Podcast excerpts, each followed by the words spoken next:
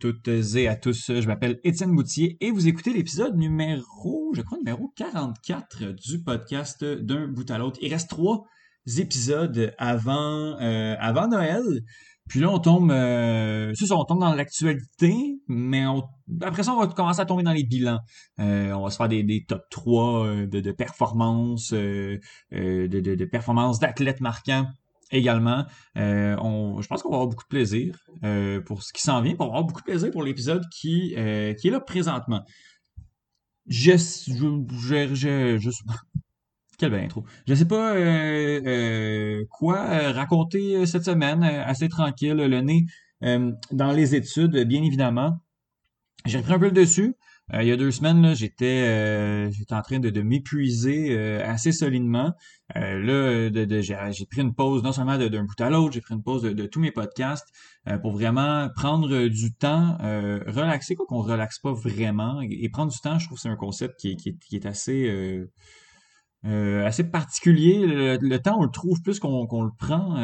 quand c'est pour un podcast, on, on, on, s'en va, on fait des trous dans nos horaires, mais sinon, euh, quand, quand ils sont pas euh, à l'horaire, ben, on, a tout le temps autre chose à faire. Bref, tout pour dire que de ne pas avoir eu à y penser, déjà là, ça m'a fait du bien.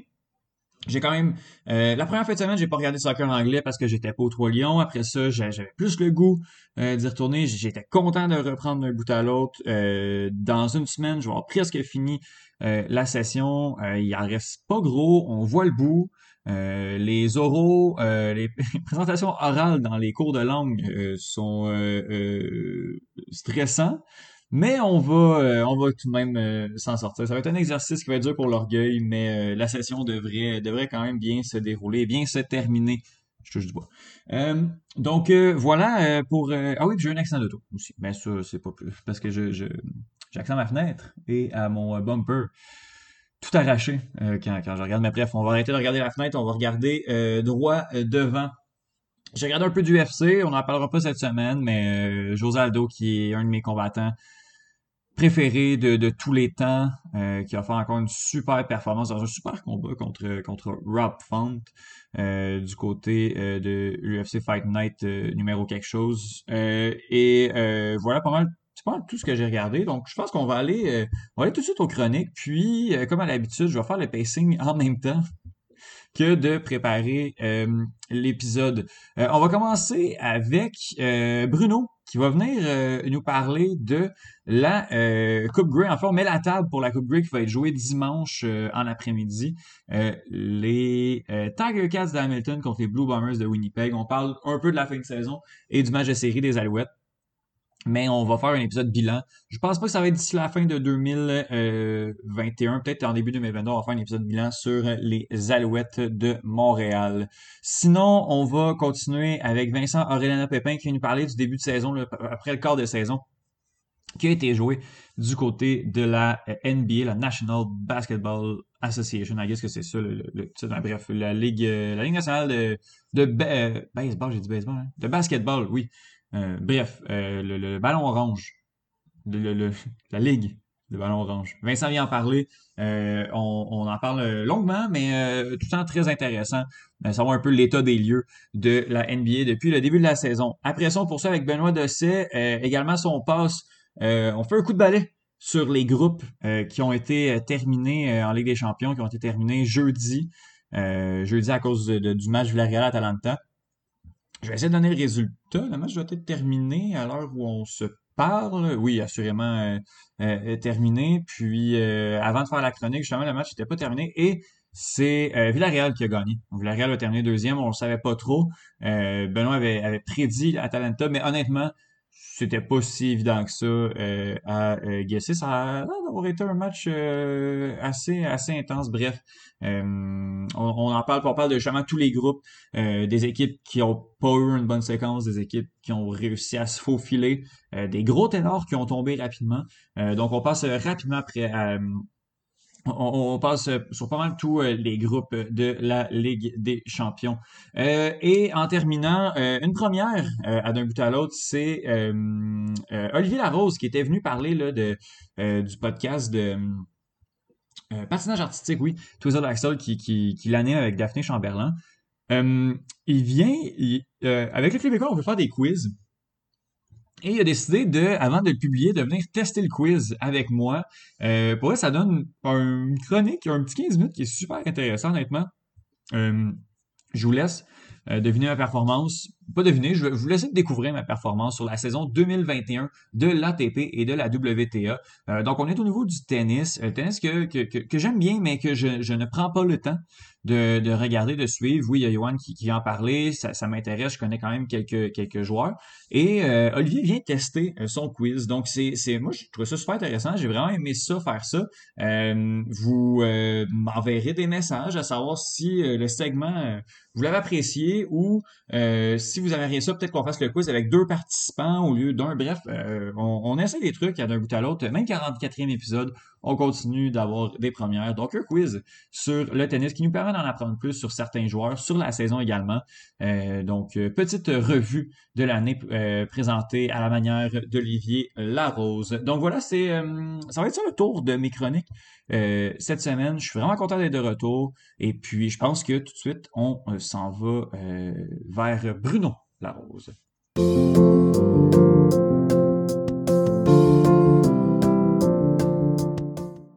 Le, sport est fait, euh, est fait ainsi. On essaie de, faire des prédictions, on essaie de se dire, bon, si ça, ça arrive, euh, il va arriver ça, on va s'en sortir. Euh, mais au final, rien fonctionne, ou presque. on parle de la LCF, de la Ligue canadienne de football et des Alouettes de Montréal avec Bruno Larose. Salut Bruno, comment ça va? Ça va très bien, et toi, Étienne? Ça va très, très bien, merci. Euh, on, comme, comme je disais, on, se parle, euh, on, a fait des, petits checkpoints à peu près au quart de saison à chaque fois pour parler de la, la Ligue canadienne de, football. Euh, on est là, on se dit, bon, les Alouettes, bon, il faut qu'ils gagnent, j'imagine, contre le Rouge et Noir. et ils vont perdre contre les Blue Bombers. On peut espérer, bon, peut-être qu'avec ces résultats-là, on va terminer en deuxième position. Puis on pas on va pouvoir jouer le, match de barrage, le match de série à la maison. Finalement, victoire contre les Blue Bombers, défaite contre le Rouge et Noir. Euh, qu'est-ce qui s'est passé là? Parce que les Blue Bombers, on se rappelle, est, une des équipes les plus puissantes de la Ligue cette année. Oui. Euh, ben, en fait, le match contre les Blue Bombers, euh, ce qui est arrivé, c'était le match qui était à Montréal. Et puis, il y a beaucoup de, joueurs du côté des, Blue Bombers qui n'ont même pas fait le voyage. Donc, on a reposé certains joueurs du côté de, Winnipeg, ce qui, a, ce qui a énormément aidé, mais ça a été un bon match quand même. je veux dire, le, deuxième carrière n'est pas piqué des verres non plus, puis la défensive reste excellente du côté de Winnipeg. Donc, ça n'a pas été facile, mais on a réussi à gagner. Euh, la semaine suivante, euh, les Alouettes, euh, bon, oui, ils devaient gagner, mais mmh même s'ils gagnaient, si les Tiger Cats gagnaient également, ça ne leur permettait pas de terminer deuxième. Donc, bon, on a perdu dans un match complètement niaiseux contre le Rouge et Noir. je, pense que certains gars n'avaient pas la tête à ça. On minait à un certain moment là, quelque chose comme 18 à 18-3 ou 18-6. Euh, finalement, le rouge et noir est revenu en fin de match. Et puis, on a marqué un touché dans les derniers instants qu'on a converti pour deux points euh, du côté des. Wow! Euh, du rouge et noir. On a pu y aller pour s'aller en prolongation, mais je pense que du côté du rouge noir, on voulait faire la, saison avec un point d'exclamation. On est allé pour deux points. On a réussi. donc, victoire du rouge et noir 19-18. Mais ça n'a pas changé grand-chose parce que le lendemain, les Tiger Cats gagnaient 24-3 contre les Rough Riders de la Saskatchewan. Donc, dans tous les cas, les Alouettes auraient terminé au troisième rang et auraient dû se déplacer à Hamilton pour la demi-finale de l'Est. Et c'est ce qu'ils ont fait, Étienne.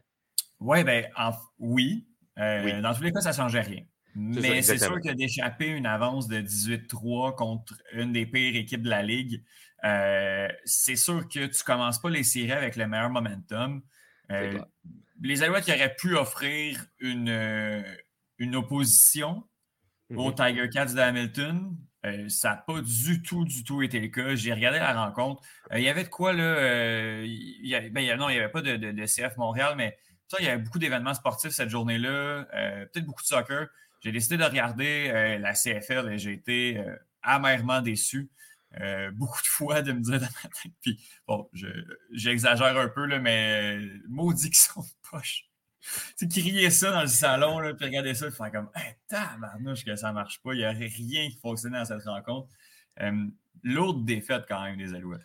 Ouais, ben en fait, c'était super bien. ça avait super bien commencé. la première, première série à l'attaque, les Alouettes ont été très, très bons. Trevor Harris a complété des passes. on a été capable de courir un peu avec le ballon. Mais il faut dire que les Tiger Cats ont une excellente défense contre la course. Et puis, ben, les Alouettes, c'est à l'attaque, c'est un peu leur, ben, un peu beaucoup leur force, la course. le jeu au sol, qui est quand même, avec William Steinbach, il faut, faut, le dire, c'est quand même excellent. Mais on a un excellent groupe de receveurs. Par contre, Eugene Lewis, qui est le meilleur du groupe, était habillé, mais était définitivement blessé. Il ne courait pas. Mais mmh il, y a eu une, il y a eu une séquence en deuxième demi où on lui a envoyé deux ballons, il a attrapé les deux. Puis le demi-défensif était tellement mauvais, ça n'avait aucun sens. Mais Eugene Lewis était juste pas capable de courir. Il trottinait sur le terrain, il complétait quand même des passes. Mais on n'était pas capable de l'utiliser plus parce qu'il était vraiment limité. Euh, BJ Cunningham également, qui était, pour moi, qui est le deuxième meilleur receveur, était blessé, donc n'a pas joué dans ce match-là. Mmh Malgré tout, il y a des bons receveurs qui étaient là, mais on n'a pas été capable de, compléter. Mais le talon d'Achille des Alouettes, et ça l'a été toute la saison, c'est les unités spéciales. On a été horrible sur les unités spéciales. On n'avait jamais un bon, euh, une bonne position pour commencer le terrain. Tu sais, quand la, moyenne des séries, quand on commence nos séries en moyenne en bas de la ligne de 20 ou quelque chose comme ça, c'est mmh difficile de traverser le terrain série après série. Euh, donc, on commence mal. Puis, du côté Tiger Cats, on a commencé souvent au milieu du terrain.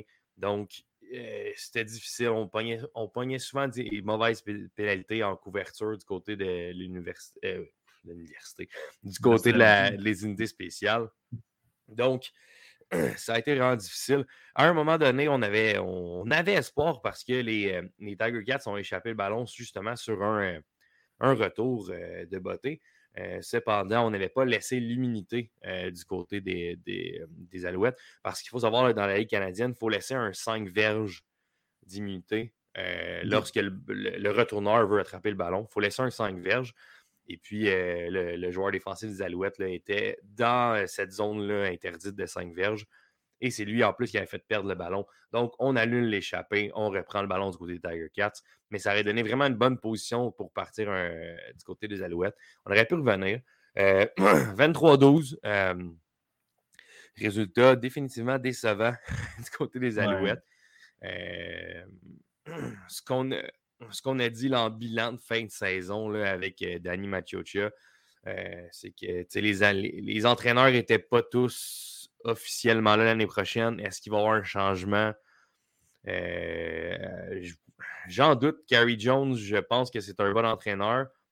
Euh, je mm-hmm. pense peut-être que c'est du côté des unités spéciales, quoique le coordinateur fait quand même un, travail, un bon travail, mais je pense que c'est là qu'on va devoir s'améliorer. Il faut trouver un retourneur absolument. Euh, et puis, si c'est un coordinateur euh, qui s'apprend aussi, ben, ce sera ce que ça prendra.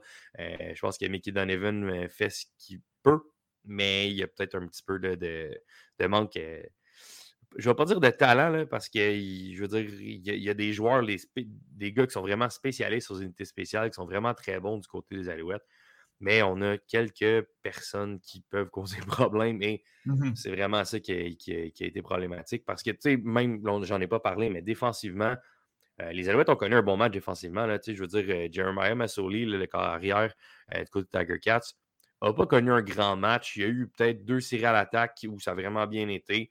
Ils ont été faire le plein de points à ce moment-là. Mais au final, c'est pas une domination là, du côté de l'attaque. Fait que vraiment, le, gros problème, ça a vraiment été les unités spéciales du côté des Alouettes. Il y a, il euh, Massioli, euh, a deux fois moins de verges par la passe que euh, Trevor Harris. Donc, Exactement. quand même, ça, ça, permet. Oui, c'est le deuxième quart que. Faire marquer 20 points au deuxième quart, là, ça a tué pas les Alouettes. Puis essayer de revenir de ça, c'est pas, pas particulièrement difficile. Ouais, ben tu il y a eu des arrivements coûteux là aussi. Là, Trevor Harris qui a lancé, qui a échappé le ballon une fois, a lancé une interception mais mmh c'était dans la zone des Alouettes. c'est un terrain court pour les Tiger Cats, c'est facile euh, de réussir. Euh, j'en ai pas parlé, mais la ligne à l'attaque des Alouettes, David Foucault a connu un match difficile du haut de ses 6 mmh pieds 1000. quand tu es grand comme ça, c'est facile de tomber sur les faux j'ai l'impression, parce qu'il a mm-hmm. passé la soirée sur les faux euh, ça a vraiment C'est pas l'équilibre qui, qui, est plus. Euh, ouais, mais c'est plus compliqué.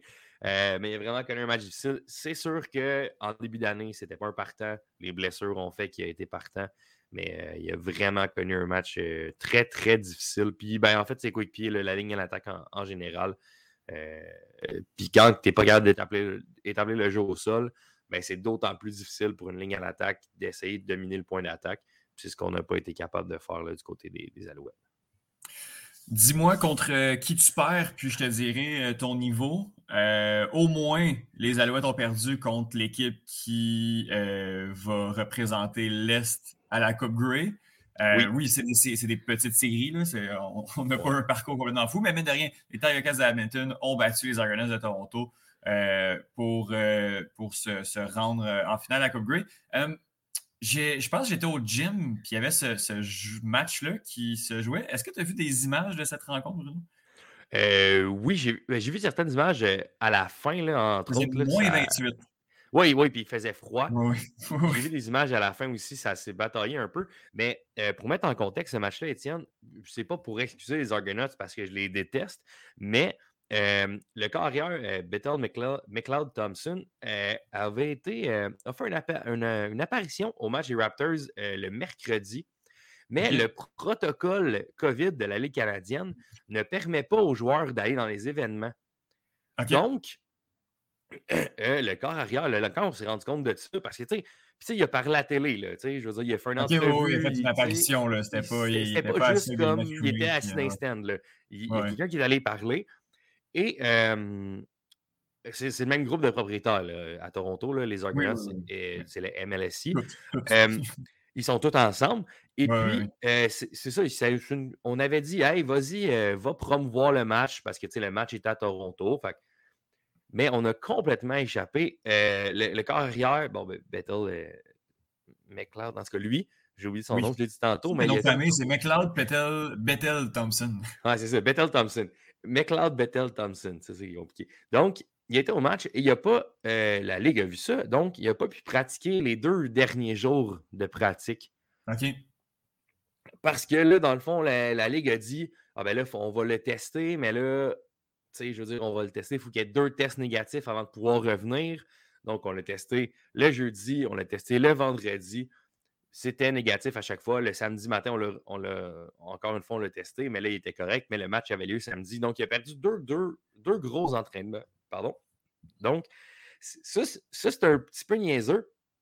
Et puis, le, président des, des, des, Argonauts, c'est Pinball Clemens, l'ancien joueur, l'ancien coach des Argonauts, euh, un gars très coloré, a dit Écoute, euh, my bad, c'est moi, c'était moi, qui, moi qui avais dit d'y aller et qu'il n'y avait pas de problème. Euh, ce manque de connaissance ben des, protocoles de la Ligue canadienne me fascine. Puis, ça a peut-être causé la perte des Argonauts. Euh, quoique les Tiger Cats, pour moi, c'est une meilleure équipe, mais quand même, ça aurait pu facilement ben être évitable. Puis deux entraînements de plus, ben, peut-être qu'on n'a pas le même résultat. Mais je pense que les Tiger Cats, quand même, ont mérité leur place. Ils ont vraiment une, vraiment une belle défensive, une belle équipe, en fait, sur les trois. Tant l'attaque, les unités spéciales que la défensive, là, il y a vraiment beaucoup de talent, puis c'est vraiment une, bonne équipe. Et ce qui est drôle, ben, drôle, c'est que c'est un. c'est la, même finale de la Coupe Grey que la dernière finale de la Coupe Grey. il y en a pas l'année passée, donc il y a deux ans. C'était ah euh, les Blue Bombers contre les Tiger Cats. Donc, c'est un retour. Euh, puis je me souviens, le premier match de la saison, c'était ces deux équipes-là qui s'étaient affrontées. Puis les Blue Bombers avaient démonter littéralement les Tiger Cats. C'est ça. Puis je veux dire, c'est six points, là, puis c'était six points très chanceux. Donc, mmh euh, j'ai bien hâte de voir. Il y, a, quand même beaucoup d'eau qui a coulé sous les ponts. Euh, il y a beaucoup de choses qui avait gagné la, la, Coupe Grey euh, Qui l'avait gagné C'était les Blue Bombers qui avaient gagné il y a deux ans. si tu me demandes une prédiction, Étienne? Ben attends, je, je, ben, je, veux juste rapidement revenir. Je, je revenir sur le match, là, comme je t'ai dit, il faisait moins 28. Les commentateurs ont mis un verre d'eau parce qu'il était dehors, là, sur, comme dehors sur le, sur le coin pour parler. Ils ont mis un verre d'eau au centre pour voir après combien de temps que ça allait geler. C'était une affaire de fou. personne ne parlait du match, tout le monde faisait je parle de la température, c'était vraiment pas chic. puis, ben, justement, de l'autre côté, dans la finale de l'Est, les Blue Bombers 21. Fou match. Rough Riders 17, quand même match assez, euh, assez serré. Très chaudement disputé. Euh, les Blue Bombers qui se sont tirés dans le pied à plusieurs reprises. Euh, en première mi-temps, je pense que c'est deux ou trois revirements. On a échappé le ballon du côté des Bombers.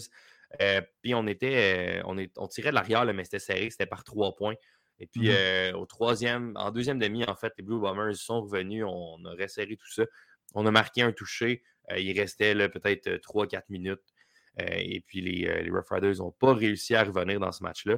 Mais euh, vraiment, ça a été tout un match, une belle opposition de la part des Rough Riders. Mais je pense que le, le, premier match de la saison, je je pense pas que ça va ressembler à ça. je pense qu'on va avoir un, bon match serré entre ces deux équipes-là, entre les Blue Bombers et les Tiger Cats pour cette finale de la Coupe mm-hmm. Green. oui, trois interceptions que Zach Collaros a, données. C'est quand même pas mal. Et réussir à gagner, c'est impressionnant. Euh, justement, euh, la finale Blue Bombers Tiger Cats, ça va être un match intéressant, ça va être un match serré. Les Blue Bombers qui, à part euh, deux, trois anicroches, dont celle contre les Alouettes, ont eu une fiche, une fiche parfaite quasiment. tu t'attends à quoi? Est-ce que les Blue Bombers vont balayer tout ça encore une fois? Ou si tu as une prédiction à me donner, ce serait laquelle? En fait, il y a un. il y a un impondérable, ben en fait, c'est semi un impondérable. Le match est à Hamilton. Donc, les Tiger Cats jouent à la maison. j'ai ben, l'impression que ça, ça pourrait peut-être. Je pense que ça pourrait peut-être jouer. Euh, euh, on, en tout cas, on sait là, à quel point le bruit peut déranger le rythme d'une attaque. Euh, mmh que, ce soit, dans la Ligue canadienne ou n'importe quelle ligue. Euh, on sait qu'habituellement, ça peut avoir un impact. Je m'attends peut-être à ce que ça joue à ce moment-là parce que euh, pas, les Tiger Cats vont être à la maison. Euh, pour moi, Winnipeg a une meilleure équipe. Le carrière Zach Colaros est vraiment, vraiment meilleur que Dane Evans parce que c'est Dane Evans qui va être le partant. il va y avoir de la neige à Hamilton. Il va faire froid probablement à Hamilton. Euh, donc, le jeu au sol pourrait être très important. Euh, c'est quand même Winnipeg l'autre bord. Je pense pas que ça, ça, va peut-être déjà avantager le jeu, mais pas nécessairement. Euh, ouais, c'est ça. Ça n'aura pas, un gros, impact. Mais ce qui peut jouer, c'est le fait que justement, on va peut-être y aller moins par la passe, peut-être qu'on va y aller plus au sol et le jeu au sol avec le meilleur porteur canadien de la Ligue canadienne et probablement le meilleur porteur de la Ligue canadienne, Andrew Harris, qui est revenu la, semaine dernière. Ça faisait longtemps qu'il n'avait pas joué, il avait été blessé. Mais euh, c'est définitivement. À ce niveau-là, je pense que le porteur de ballon euh, du côté des Blue Bombers est vraiment. Et le groupe de porteurs de ballon est vraiment meilleur que celui des Tiger Cats. Je pense qu'aussi euh, la défensive, quoi que c'est deux bonnes défensives, mais je pense que Winnipeg a un petit, un petit edge. Donc, je pense que ça va être serré, ça va donner un, bon match. Là, euh, mais je pense que ça va être euh, un back-to-back du côté de Winnipeg. On va remporter la 107e mmh. et la 108e Coupe Grey qui aura lieu ce dimanche, 12 décembre. 12 décembre à 6h, 18h. on, va, on va regarder ça le 12 décembre qui est je ne sais pas qu'est-ce qu'il y a d'autre le dossier.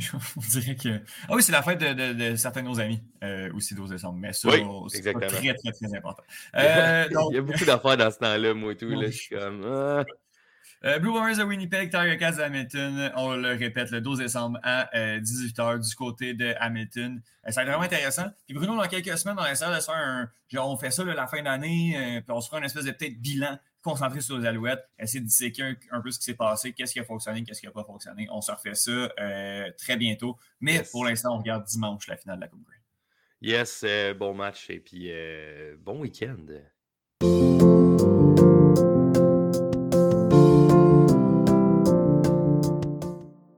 La saison de la NBA euh, bat son plein. Oui, commencé là, il y a déjà quelques semaines, puis on fait un état des lieux euh, on parle de ce début de saison euh, du basket professionnel avec Vincent Orellana Pépin. Salut Vincent, comment ça va?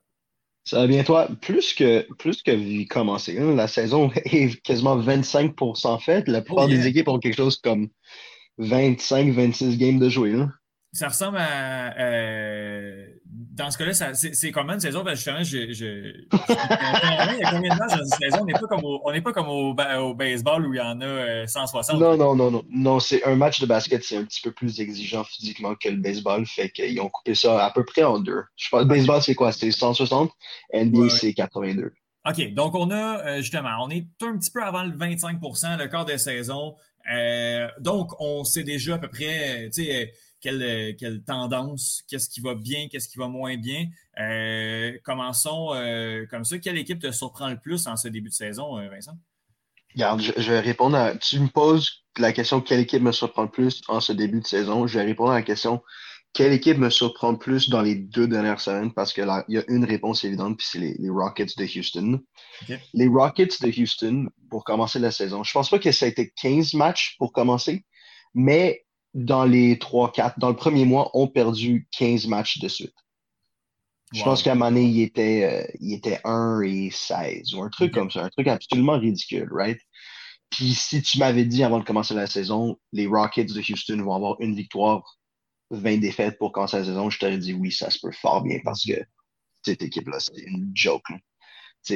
Après, le départ de, après le départ de Harden, puis le fait qu'ils font juste pas jouer John Wall, cette équipe-là, c'est euh, absolument. C'est ce que j'ai dit, c'est une joke. Par contre, là, dans les deux dernières semaines, ils viennent de gagner sept matchs de suite. Fait qu'ils ont perdu 15 matchs de suite, puis immédiatement, ils en ont gagné sept de suite. Puis ça, je pense que c'est euh, c'est pas une coïncidence que ça arrive en même temps où leur recrue Jalen Green, qui a été le deuxième choix au total au repêchage de cette année, lui s'est blessé puis il joue pas et ils ont commencé à gagner instantanément. C'est parce que le fait que Jalen Green, Jalen Green, regarde, un athlète explosif, il peut, euh, son premier pas est rapide comme l'éclair. Il peut passer absolument n'importe qui sur le dribble.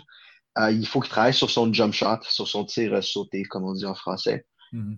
Mais dans sa tête, Jalen Green, c'est déjà un top.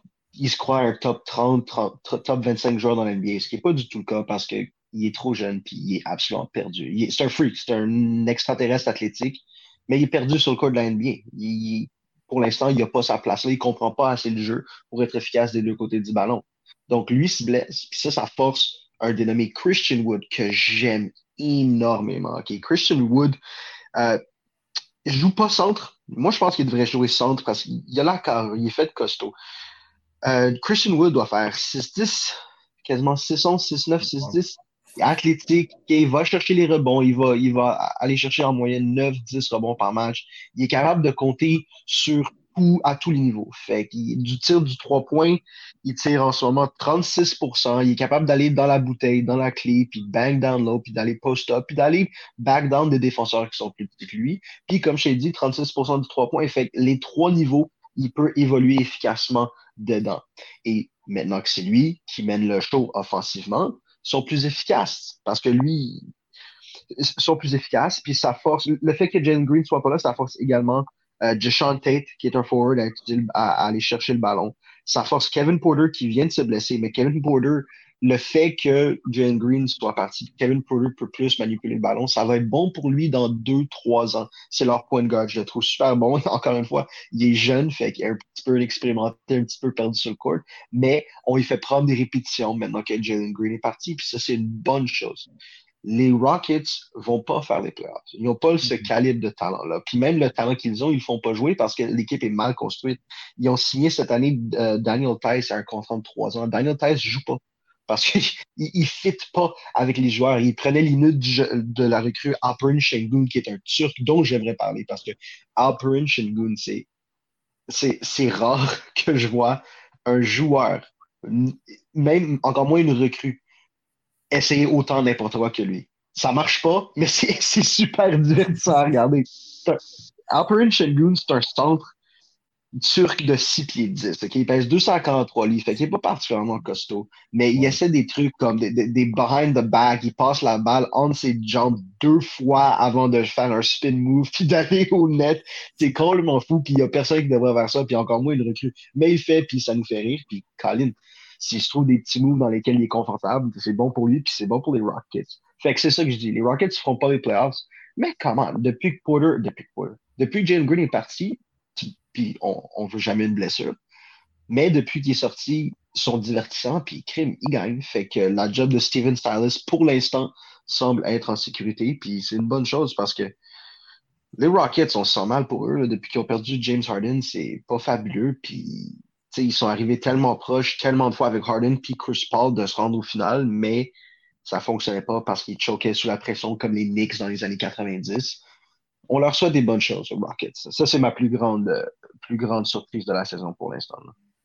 Euh, si on regarde euh, du côté de la division Pacifique, on reste dans, la conférence de l'Ouest, il y a deux équipes qui sont au sommet. en tout cas, en termes de fiches, les deux équipes de la Ligue, les Warriors de Golden State et les Suns de Phoenix. Est-ce qu'on s'attendait à ce que ce soit une guerre de tous les instants entre ces, deux équipes? On s'attendait dans l'Ouest à voir les Lakers. Avant de parler des, euh, des Warriors et des Suns, je veux parler de l'équipe qu'on pensait qu'elle allait être à cette position-là, qu'on pensait mm-hmm. qu'elle allait être haut du classement dans l'Ouest, puis ça, c'est les Lakers. Ah puis les Lakers, il faut toujours, quand une équipe a LeBron James sur son roster, quand tu as LeBron James, il faut donner à cette équipe-là le bénéfice du doute parce que LeBron James l'a mérité. Ça fait 20 ans, 18 ans qu'il est dans la ligue. Puis avoir LeBron James sur l'équipe, habituellement, ça équivaut à une bonne place de classement, puis tu te rends en finale. Je pense qu'il a fait les finales avant l'année passée. Il avait fait les finales, quoi, comme 8 ans, 9 ans de suite. Complètement ridicule avec Cleveland, Miami, Cleveland, puis ensuite les Lakers. Fait qu'on lui donne le bénéfice du doute. Mais on le voyait venir, c'était tellement mal construit, cette équipe-là. Ils sont allés chercher des, vieux joueurs, des Carmelo Anthony, des Ariza, des Jordan, des Westbrook, des gars qui sont passés leur apogée. Et même, regarde, malgré ça, on leur donnait une chance de se rendre loin parce que non seulement tu LeBron James, mais leur joueur le plus important cette année, ça allait être Anthony Davis. Anthony Davis, qui est un top 5 joueur défensif, puis qui a, le talent pour être dans la même conversation que les Yanis, les Curry, les Durant, les Embiid. Il est bon comme ça. L'affaire avec Anthony Davis, c'est que, mon Dieu, Etienne, il, il, a tellement une tête dure, c'est tellement une tête de cochon, ce gars-là. Les Lakers sont à leur meilleur quand Anthony Davis joue le 5, quand il joue la position de centre. Donc, puis Anthony Davis refuse de le faire. Il ne veut pas le faire régulièrement parce qu'il n'aime pas se faire cogner. Ça marche, il, est soft, il est douillet. C'est une guinée, ce gars-là. Il n'a aucune volonté de se faire frapper et de frapper en retour. Par contre, dans la saison morte, on l'a vu arriver, puis il était fait plus costaud. Il, il avait l'air d'avoir pris plusieurs livres de muscles pendant l'été, ce qui était un signe encourageant pour nous qui voulions qu'il joue au 5. Mais mon Dieu, on s'est peut-être trompé là-dessus parce qu'il arrive cette saison, puis oui, il est plus fort, puis il a l'air plus costaud, puis il est plus difficile à bouger. Mais Colin, il tire, il s'est rendu qu'il tire 18% du 3 points, puis son, son, son beurre, l'expression anglaise, c'est son bread and butter. Fait que ce qu'il faisait mieux, puis la, raison pour laquelle il était si bon, c'est que entre 15 et 18 pieds du filet, ce gars-là était automatique. Que ce soit step back, que ce soit fade away, que ce soit straight up in transition, de 15 à 18 pieds, il était automatique. Ça rentrait toujours. Puis Colin, ça ne fonctionne pas cette année. Il, ça ne marche pas. Puis il a régressé au niveau euh, des lancers francs. Puis c'est la, les gens vont blâmer euh, LeBron, les gens vont blâmer Westbrook qui fait n'importe quoi défensivement comme il a toujours fait n'importe quoi. Mais la raison pour laquelle les Lakers, ça va si mal, c'est Anthony Davis qui a, pris, qui a juste pris un pas arrière gigantesque offensivement. Puis c'est dommage. C'est pas dommage pour moi parce que je déteste LeBron James et je veux jamais le voir gagner. Mais pour les gens à Los Angeles, c'est vraiment dommage. Et donc, les deux équipes qui ont pris la position que les Lakers auraient dû avoir au haut du classement dans l'Ouest, c'est les Warriors puis les Suns. Et oh mon Dieu, que les Suns, les Suns ont fait la finale l'année passée. Fait qu'on aurait peut-être dû le voir venir, mais on l'a pas vu comme ça. Ils ont gagné 17 matchs de suite, Étienne. Tu sais, quand, tu, quand tu gagnes 10 matchs de suite, c'est impressionnant. Rendu à 15, il y a très peu d'équipes qui font ça. Mais quand tu gagnes des 16, 17, 18 matchs de suite, c'est de l'air rarifié. Tu sais, on parle des Lakers qui ont fait ça une couple de fois. Les Warriors ont gagné, je pense, 23 années de suite. Le Heat, dans le temps où il y avait Bosch, Wade, LeBron, ont fait ça. Ça arrive pas souvent. Et ils ont fait ça sur le dos à mon avis, de Chris Paul. Chris Paul, qui, Colin, il a 36 ans. Ça fait 16 ans qu'il fait ça. C'est jamais arrivé dans l'histoire de la NBA. La, position de point guard, parce que tu dois tellement euh, te fier à ta vitesse, à, ton instinct, c'est la position où habituellement les joueurs vieillissent le moins. Chris Paul est en train de prouver que c'est pas, peut-être pas tout à fait vrai. Parce que, parce que Chris Paul a 36 ans, puis défensivement, il est toujours très efficace. Puis encore, c'est peut-être parce que son jeu est tellement axé sur la vision plutôt que sur son athlétisme, comme Steve Nash.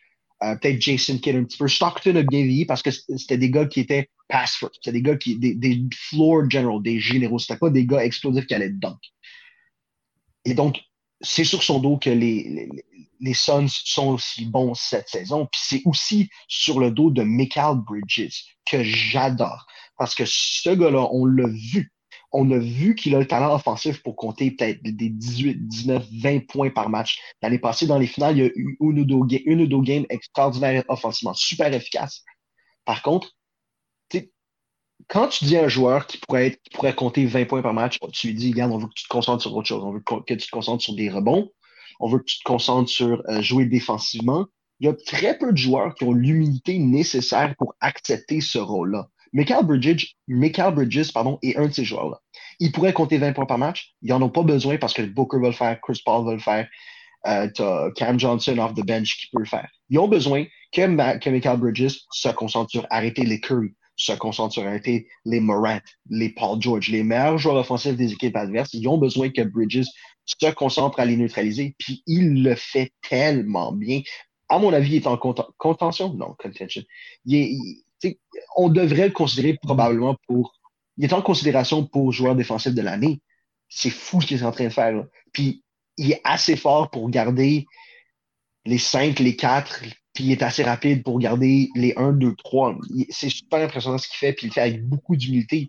Puis ça, mon Dieu, ça, ça fait que tes, tes coéquipiers t'apprécient, puis t'aiment. Et donc, la, la chimie, puis l'amour qu'il y a entre ces joueurs-là est extraordinaire, puis c'est vraiment impressionnant à voir, puis c'est vraiment une équipe. Puis DeAndre Ayton aussi, défensivement, a pris un pas vers l'avant. DeAndre Ayton, on l'a vu, euh, les, les, les, les, Suns venaient gagner 16 de suite ou 15 de suite, puis ça venait pour jouer les, les, euh, les Warriors. Puis la raison pour laquelle ils ont battu les Warriors, parce que DeAndre Ayton était un problème pour les Warriors offensivement puis défensivement. DeAndre Ayton est 7 pieds, mais il est quand même assez rapide pour aller sortir pour garder des dudes sur le périmètre. Puis offensivement, les Warriors, ce soir-là, n'avaient pas de réponse. Parce que tu es supposé mettre qui pour le contrer défensivement? Les Warriors ont Kevon Looney, puis c'est leur plus grand joueur. Il y, a personne, ils ont personne d'assez costaud pour aller dealer avec DeAndre Ayton dans la bouteille. Ils ont personne. Puis, si, peut-être lorsque Wiseman va revenir de sa blessure, mais oh, peut-être pas. Je pense pas que Wiseman est, assez fait, est fait assez fort pour dealer avec euh, Ayton. Et donc, c'est juste euh, des parties qui fonctionnent parfaitement ensemble. Puis ça, c'est le plus impressionnant, c'est qu'ils ont fait ça malgré le fait qu'il y a une investigation en ce moment sur leur, euh, leur propriétaire. Euh, c'est pas Silas. Euh, Tillman Fertitta. Non, Tillman Fertitta, c'est les Rockets. Peu importe. Robert Sarver. Robert Sarver qui Ouais, Robert Sarver qui est en train de se faire euh, investiguer pour euh, racisme, puis tout ce que c'est blanc, riche, désagréable, qui font investiguer d'habitude. C'est ça. Fait ils ont gagné 16-17 games de suite malgré ça. puis c'est finalement les Warriors, 3-4 jours plus tard, qui ont, qui ont mis un terme à leur, euh, à leur streak. Puis les Warriors, Steph Curry, en ce moment, est à 10 tirs de 3 points de battre le record de tous les temps de Ray Allen. Steph Curry a 33 ans. Il reste probablement 4-5 bonnes années à jouer. Puis il va battre le record de Ray Allen à l'âge de 33 ans. Mm-hmm. Fait que et puis, regarde, tu, tu, voulais que je parle un petit peu de Warriors. Je vais faire une ou deux minutes rapides sur eux. C'est, on, on savait qu'elle allait être bon, mais on savait pas qu'elle allait être bon comme ça. Puis, mm-hmm. encore une fois, c'est défensivement. Tu sais, quand les gens pensent aux Warriors, ils pensent à, ah oui, Steph Curry était spectaculaire offensivement. Draymond Green sur le pick and roll, Lob City avec les Looney, puis dans le temps, c'était les Bogut. Mais leur grande force, c'est encore une fois la défensive. Ils sont classés premiers défensivement. Puis je vais te sortir une stat. Peut-être ça fait une couple de jours que je l'ai vu, fait qu'elle est peut-être plus tout à fait exacte, mais ça ressemble. Les Warriors, défensivement, permettent en, en moyenne 99 points par 100 possessions. La deuxième position, c'est les Suns, à quelque chose comme 103 points par 100 possessions qui permettent cette différence de 4 points entre 1 et 2, entre les Warriors et les Suns, c'est la même différence entre les Suns et l'équipe qui est 19e.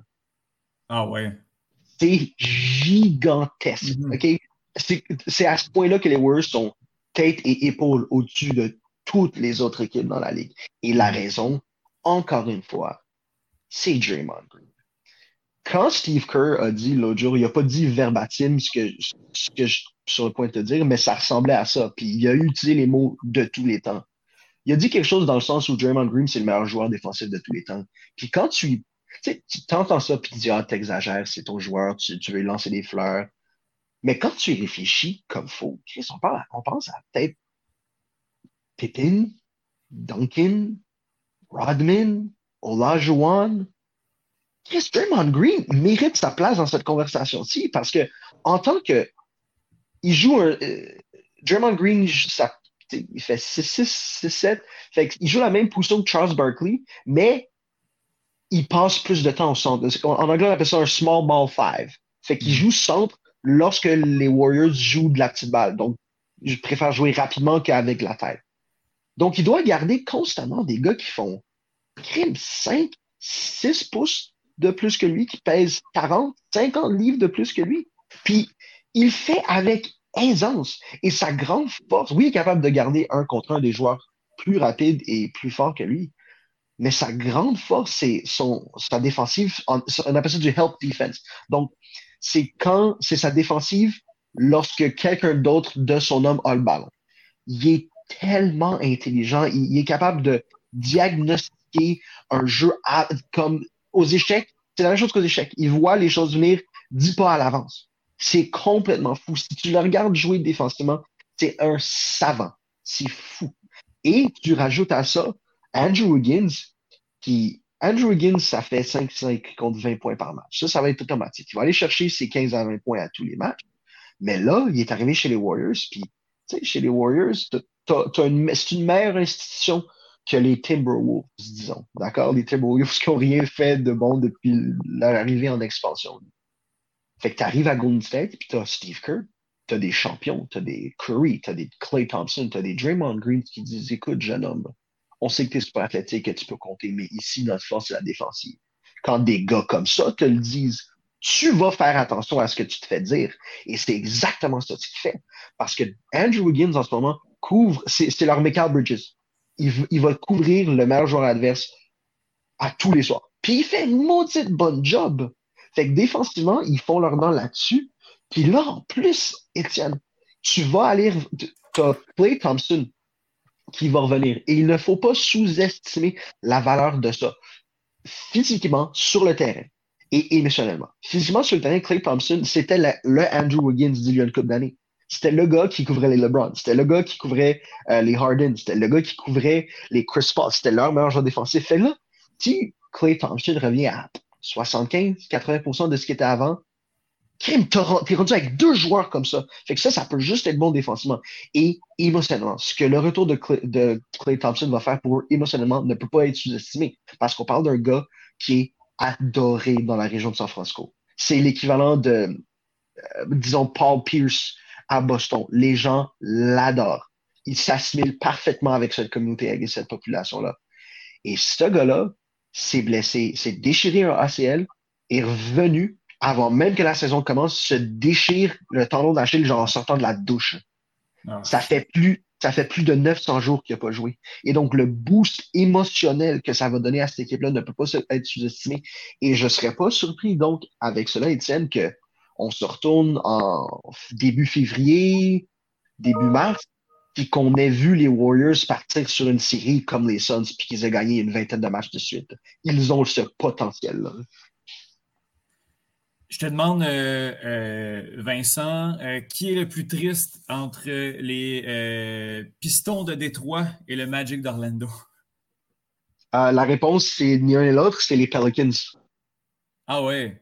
Ouais, est-ce que tu me posais la question pour, pour tu voulais que ça soit dans l'Est? Ben non, parce que, parce que, j'ai regardé la fiche, puis c'était les deux pires fiches, mais c'est vrai que les Pelicans sont quand même pas si mal. tu sais, quand, quand, quand, on parle d'équipes qui ont entre 4 et 7 victoires au, au quart de la saison, je, je tends moins à regarder les fiches, je tends plus à regarder la situation organisationnelle. Mm-hmm. Puis les Pelicans, c'est une table. On parle, on parle d'une équipe dont le propriétaire, littéralement, sans calice. C'est le même propriétaire que les Saints. Puis en Louisiane, euh, football is king, right? Mhm. Le propriétaire. euh, check, je te donne, je te classe les équipes les plus importantes en Louisiane. Euh, les, les Saints dans la NFL, les Tigers de LSU, donc football universitaire, et l'équipe de gymnastique féminine de l'université de LSU. Puis ensuite, peut-être. Ouais, puis ensuite, peut-être comme des équipes de secondaire de football. Les gens, les, les Pelicans, tout le monde s'en fout. Je comprends. Puis ce qui est encore plus décevant, puis ce qui est encore plus inquiétant, c'est que t'as-tu, vu euh, sur les médias sociaux, vu passer la, la photo de Zion Williamson? Non, non, pas du tout. Ok, Zion Williamson, c'est un freak. Zion Williamson, c'est. Depuis LeBron James, c'est le joueur avec le plus de hype et le plus de potentiel à sortir de l'université aux États-Unis. Wow. Puis, c'est de dire quelque chose. LeBron James est sorti en 2003, Zion Williamson est sorti il y a trois ans, donc disons 2018, 2019. Mhm. Puis il y, avait ce potentiel-là. Malheureusement, Zion Williamson ne fait pas attention à lui-même. Zion Williamson doit aimer beaucoup trop manger parce que il est trop lourd. Puis, like, il a beau se le faire dire. Tu sais, quand tu fais 6-6 puis tu pèses 280, 290, puis que tu sautes 45 pouces dans les airs, c'est dur sur tes genoux à chaque fois que tu redescends, à chaque fois que tu retombes. Fait que oui, les blessures se sont accumulées, puis là, avant même de commencer la saison, il y a eu une opération au pied, puis les pieds, ça, c'est toujours difficile et très long de récupérer de ça. Puis là, il prend encore pas soin de lui-même, malgré le, le fait qu'il voit que les blessures s'accumulent. La photo de lui qui est passée sur les réseaux sociaux, il avait l'air de. Il avait l'air de euh, du père dans Family Guy. Il était gigantesque. C'est même pas une blague. Puis il y a des sources près de l'équipe qui disent qu'il est rendu à 330 livres, Étienne. Wow. Tu peux pas peser 330 livres puis espérer être bon au basketball, ça fonctionne pas. Il est jeune. Il a encore la, il a encore le temps de se diriger, de, de, de, de changer la trajectoire de sa carrière, mais pour l'instant, ça va très mal. Puis l'équipe sans lui ne gagne pas. Puis, Colin, si tu regardes les moves qu'ils ont fait dans la saison de mort, même avec Zion, je pense pas qu'ils vont gagner. Mais pour revenir à, ta question, pour qui ça va moins bien entre le Magic et les Pistons, je, je sais vraiment pas. C'est. Um, Orlando pensait avoir été vraiment chanceux lorsque Toronto a décidé de prendre Scotty Barnes à la place de Jalen Suggs. Um, c'était pas chanceux. C'est ça qui aurait dû arriver parce que ce qu'on voit, c'est que Jalen Suggs est pas du calibre de Scotty Barnes. Puis, pas qu'il est inutile, mais crime, ils en ont pas besoin. Parce que quand, Jalen Suggs, c'est leur point de garde, il joue le 1.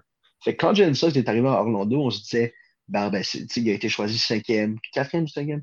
Il a été choisi cinquième au repêchage. C'est à lui qu'ils vont donner les clés de la voiture. C'est à lui qu'ils vont dire, mon ami, conduis-nous offensivement, distribue la balle où tu crois que ça serait une bonne. C'est lui qui allait conduire le char. Mhm. Mais leur joueur de deuxième année, euh, Cole Anthony, qui est le fils de Greg Anthony, que Charles Barkley appelle affectueusement euh, l'idiot Greg Anthony. Donc son fils a dit euh, non, non, non. Cette jeune recrue, non, non, non, regarde, c'est encore moi le, alpha, le lead dog. C'est moi qui mène le show, c'est moi qui conduis. Puis, OK, j'aime voir cette arme dans des jeunes joueurs. Mais ton alpha dog, ton league dog, quand tu es une équipe de la NBA, ne peut pas faire six pieds si tu veux espérer gagner. là. Ça marche pas. À moins que tu sois un gars historiquement talentueux comme peut-être Allen Iverson ou Steve Nash. Cole Anthony, c'est pas ça. Il est bon, il est serviable. Il peut être un bon joueur de banc point guard. Pas, tu peux pas gagner avec lui comme ton alpha dog. Fait que moi, je pense que c'est ça le problème d'Orlando. Ils, ont misé sur les mauvais joueurs. Ils ont encore espoir que Mo Bamba soit quelque chose, mais lui est toujours blessé. T'as Jonathan Isaacs qui va, qui devrait revenir, je pense, cette saison, mais ça changera pas grand-chose. Puis à Détroit, tu, tu, tu mises sur le développement de Kate Cunningham, qui a été le premier choix repêchage, puis qui a manqué, je pense, les peut-être deux, trois premières semaines de la saison. Puis depuis son retour, tu il s'acclimate lentement, mais sûrement à la NBA. C'est un gars de 6-7 qui joue point guard, fait qu'il il a une bonne vision, puis malgré sa taille, puis malgré le fait qu'il pourrait prendre des gars one-on-one, um, il est toujours distribué. Sa mentalité, c'est je vais distribuer la balle. Il est pass first. Il va toujours passer avant de compter. Ce qui est une bonne chose, puis c'est bon pour les autres jeunes, les Sadiq Bey, les Jeremy Grant. Par contre, ce qui m'inquiète un petit peu avec Kate Cunningham, c'est que il est il est bon à tout, right? Fait il est. He's good at everything, mais il est master of none. Master of none, c'est un petit peu péjoratif. Il, il, est bon à tout, mais il n'est pas excellent. Il n'est pas extraordinaire à rien. Puis, historiquement, si tu regardes des gars à la position de point guard qui ont été transcendants, puis les Pistons ont besoin que Cade soit transcendant. Ils ont pris first of all. Ils ont besoin qu'il soit transcendant. Si tu regardes les points de garde transcendants dans l'histoire de l'NBA, ils ont toujours eu au moins une chose dans laquelle il était extraordinaire. Tu sais, Steph Curry, c'est le shooting. C'est euh, Allen Iverson, c'était un athlétisme puis une fougue complètement extraordinaire. Steve Nash, c'était un intellect, c'était une vision du jeu et qui était l'équivalent de Stockton. Euh, Pistol Pete, c'était de l'innovation. Maravich, Cade Cunningham n'a pas une chose comme ça, puis c'est peut-être inquiétant. Mais regarde, les Jason Kidd, Jason Kidd, il n'y avait pas une chose dans laquelle il était extraordinaire. Gary Payton, offensivement, il n'y avait pas une chose dans laquelle il était extraordinaire. malgré le fait que défensivement, c'était un All-NBA player. Mais regarde, on mise sur Cade, on espère qu'il se développe, puis qu'il développe une de ses habiletés dans laquelle il peut être extraordinaire. Mm-hmm. Vincent, en terminant, un mot sur euh, les, Raptors de, les Raptors de Toronto, euh, qui sont présentement derniers de la division Atlantique, mais une division qui est quand même assez ouverte. Ce n'est pas catastrophique. Euh, on s'attend à quoi quand même des Raptors cette année? L'Est, check. Les Raptors sont. Je, peux me faire taper sur les doigts peut-être en disant ça. Les Raptors sont pas bons. Mm-hmm. le, le, problème est offensivement, mais ils sont chanceux parce que dans l'Est, cette saison, tu peux, à mon avis, être pas bon puis te rendre dans les playoffs. Puis une fois rendu dans les playoffs, euh, quoi que ce soit, n'importe quoi peut arriver, right? Et en ce moment, sont 11 et 14, puis l'équipe en huitième position est 13-12. Fait que les Raptors peuvent gagner deux games de suite, ils gagnent demain puis après-demain, puis ils se retrouvent à un match des playoffs. Exact. Le problème, c'est offensivement, OK? Parce que lorsque tu perds un, un Kawhi, puis un Marc Gasol, puis tu perds Ibaka, puis tu perds Lowry, Colin, c'est ça, c'est pas mal les joueurs qui touchaient au ballon le plus. Mm-hmm. Fait qu'ils ont misé sur le développement de OG Ananobi. OG Ananobi, défensivement, a toujours été incroyable. OG Ananobi peut garder littéralement 1 à 4. Bullshit. Il peut garder 1 à 5 si le 5 fait pas plus que 6-10. Il est bon comme ça défensivement. Défensivement aussi, tu peux miser sur Siakam qui est très versatile. Là, ils ont drafté Scotty Barnes qui va, qui va être dans la conversation à son année recrue pour première équipe d'étoiles défensives dans la NBA. C'est quasiment du jamais vu. Il est absolument incroyable. Van Vliet est bon. Euh, Gary Trent aussi dans la conversation pour joueur défensif de l'année. Fait que défensivement, c'est pas ça le problème, c'est que quand tu perds Larry, tu perds une vision, puis tu perds un général, puis tu perds un gars qui savait où tout le monde tout le monde allait être positionné à tout moment sur le court. Puis Van Vliet peut devenir ça. J'ai aucun doute que Van Vliet peut devenir ce général. Mais pour l'instant, il n'est pas rendu à ce niveau-là. Puis il n'y a pas le. Le, le, mot, c'est pas fougue. Mais il n'y a pas le. Euh, le cred. en anglais, c'est du street cred pour être le leader émotionnel de cette équipe. pour l'instant, c'est ça. Cette équipe-là, pour l'instant, n'a pas de leader c'était Cal Larry. Puis avant Larry, c'était DeRozan. Puis avant ça, c'était Bosch. Ils n'en ont pas en ce moment. J'ai l'impression que leur leader, c'est le coach. Pour qu'une équipe fonctionne, soit bien huilée et fonctionne à l'unisson parfaitement, ça prend un gars vocal qui va dire à tout le monde où se placer et quand. Pascal Siakam, c'est pas ce gars-là. Pascal Siakam est soft. OG Ananobi parle pas. Il est super bon, mais il parle pas. Fred Van Vliet peut le devenir, mais pour l'instant, ne l'est pas. Fait puis, euh, offensivement, le problème, c'est qu'ils vont être bons en transition. Ils ont des tireurs. En transition, ils vont être bons. Van Vliet peut, hit the, peut lead the break assez facilement. Mais c'est dans la mi-terrain. C'est l'offensive half-court. Quand le jeu ralentit, ils n'ont pas un gars à qui tu peux donner le ballon et dire, bro, prends le ballon, puis va nous chercher les points. Peu importe comment tu fais, que ce soit un step back, que ce soit un drive, que tu trouves quelqu'un qui coupe vers le filet, ils n'ont pas un gars sur lequel tu peux compter, puis que tu sais que tu peux compter dans le crunch. Ils n'en ont pas. Puis tant qu'ils n'en trouvent pas, ils ne pourront pas gagner de façon constante. L'affaire avec ça, c'est que s'il y a un GM, s'il y a un directeur général dans la NBA qu'on sait qu'il n'a pas froid aux yeux et qui est en mesure d'aller chercher un gars à la date limite des transactions, ou quand ça compte vraiment, c'est Messiah Ujiri. Puis garde, là, à, partir du 15, il y a beaucoup plus de joueurs qui vont pouvoir commencer à être échangés. Fait que ne pas, ne pas euh, jeter par la fenêtre la possibilité que Ujiri puisse faire un move pour les, les peut-être un Ben Simmons. Tu, un, un package, tu packages des, euh, des choix de repêchage, tu packages une coupe de jeunes joueurs comme Gary Trent, OG, tu, peux aller chercher Ben Simmons. Damien Lillard, on n'en a pas parlé, j'aurais aimé ça, mais on n'aura pas le temps parler des, euh, des Trailblazers. Ça va pas bien à Portland. Damien Lillard, peut-être, qui aimerait partir. Tu as, des gars comme Brandon Ingram. Brandon Ingram aiderait énormément les Raptors offensivement. Fait il y a toujours des joueurs qui vont vouloir quitter leur équipe actuelle. Puis Ujiri va toujours être en mesure d'aller les chercher. Mm-hmm. Donc, euh, rien de. Bon, une équipe, euh, justement, pas, euh, qui ne sera pas dans le haut du tableau, mais rien n'est encore perdu pour une C'est ça. Moi, je pense pas, je pense pas qu'ils vont faire les playoffs parce que, mm-hmm. oui, l'Est est, très condensé autour de 500. Beaucoup, il y a beaucoup d'équipes qui tournent autour de 500. Mais c'est des bonnes équipes qui ne devraient pas tourner autour de 500. Tu, sais, tu regardes à 14-11, tu les Sixers. Les Sixers qui étaient au premier rang, qui ont fini au premier rang dans l'Est l'année passée. Fait mm-hmm. si Ben Simmons commence à jouer, Embiid va revenir en santé. Les Wizards, ça va les, les Wizards. Les Sixers, ça va monter. Les Hawks étaient en finale de l'Est l'année passée, ils sont à 13-12. T'as mm-hmm. Boston qui est à 13-13. Les, Boston, les Celtics sont à 500. ils ont trop de talent pour être à 500. Fait que tu as beaucoup d'équipes qui tournent autour de 500 qui devraient s'améliorer d'ici quelques semaines. Puis ça, ça ne donnera pas beaucoup de chance aux Raptors de rester dans ce coin-là. Mm-hmm. je comprends, je comprends tout à fait. Ben, euh, Vincent, je te remercie euh, énormément. On, justement, n'a pas le temps de faire euh, On a quand même parlé pendant freaking 30 minutes. quand même là-dessus, c'est parfait. Ben, quand c'est intéressant, puis justement, là, savoir un peu ce qui se passe dans, dans la ligue, on a fait un tour d'horizon qui n'était pas exhaustif, mais au moins, on est quand même fixé sur ce, ce, début de campagne-là de de la NBA. Vincent, tu reviens euh, tu, vas nous revenir nous parler, que ce soit de la NFL, que ce soit de NBA, euh, sûrement d'ici 2022. Euh, yes. les, les, épisodes s'enlignent beaucoup, donc je te souhaite de passer une belle fin de session, un beau temps des fêtes.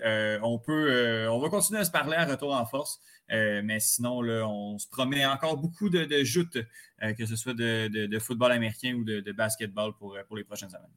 Pareillement, mon ami. Yes, merci.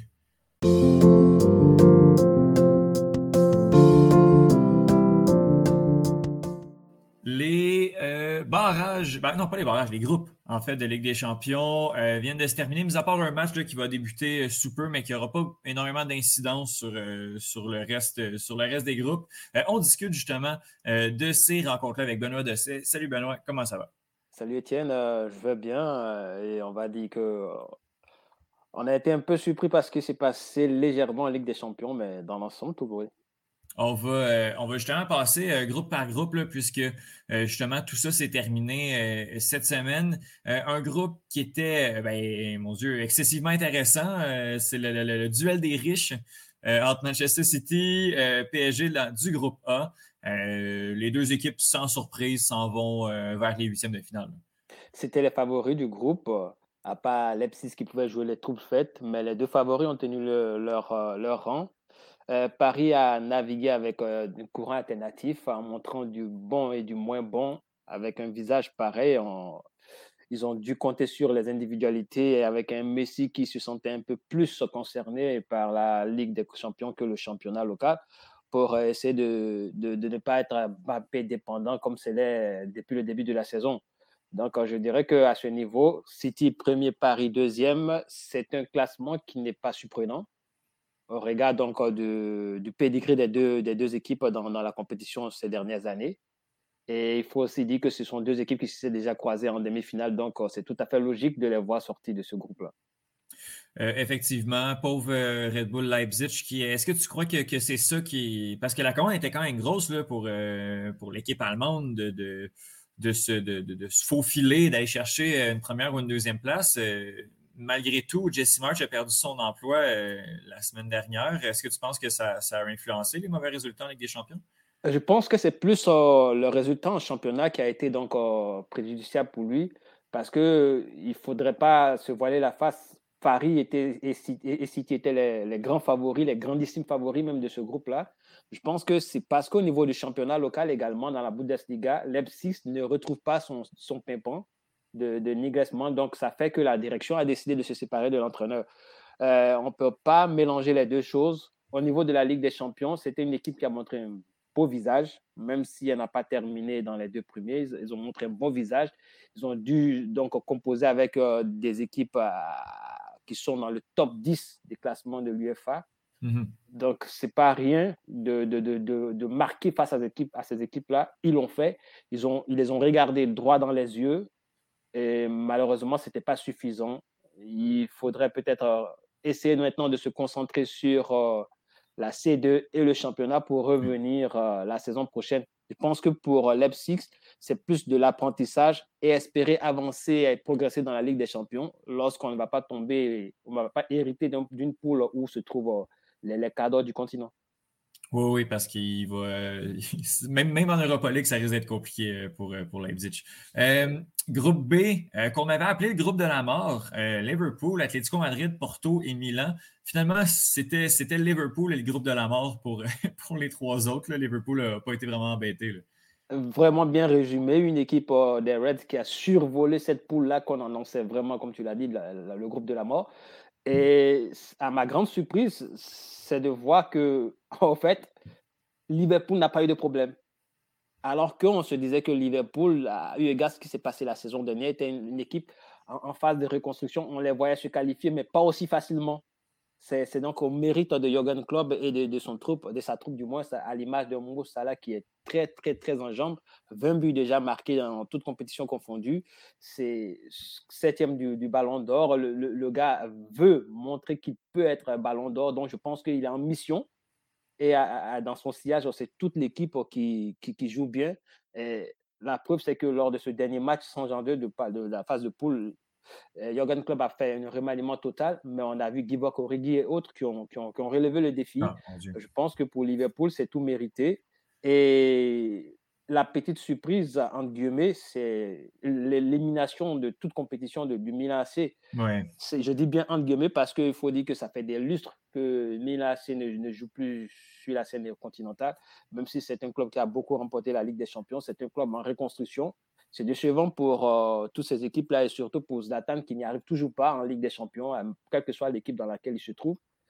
Et c'est aussi mérité pour l'Atlético, eu égard donc euh, le passé récent de cette équipe-là dans, dans, la compétition, de, de se qualifier à l'arraché, in extremis, mais mérité. Quand même, on voit pas ça souvent, deux victoires, puis on réussit quand même à se qualifier. Ça, c'est assez particulier. Le groupe, groupe C, euh, groupe sans, sans favori pour gagner la Ligue des Champions. Euh, mais la surprise, c'est Dortmund qui s'en va, euh, qui s'en va jouer les favoris en, Europa League.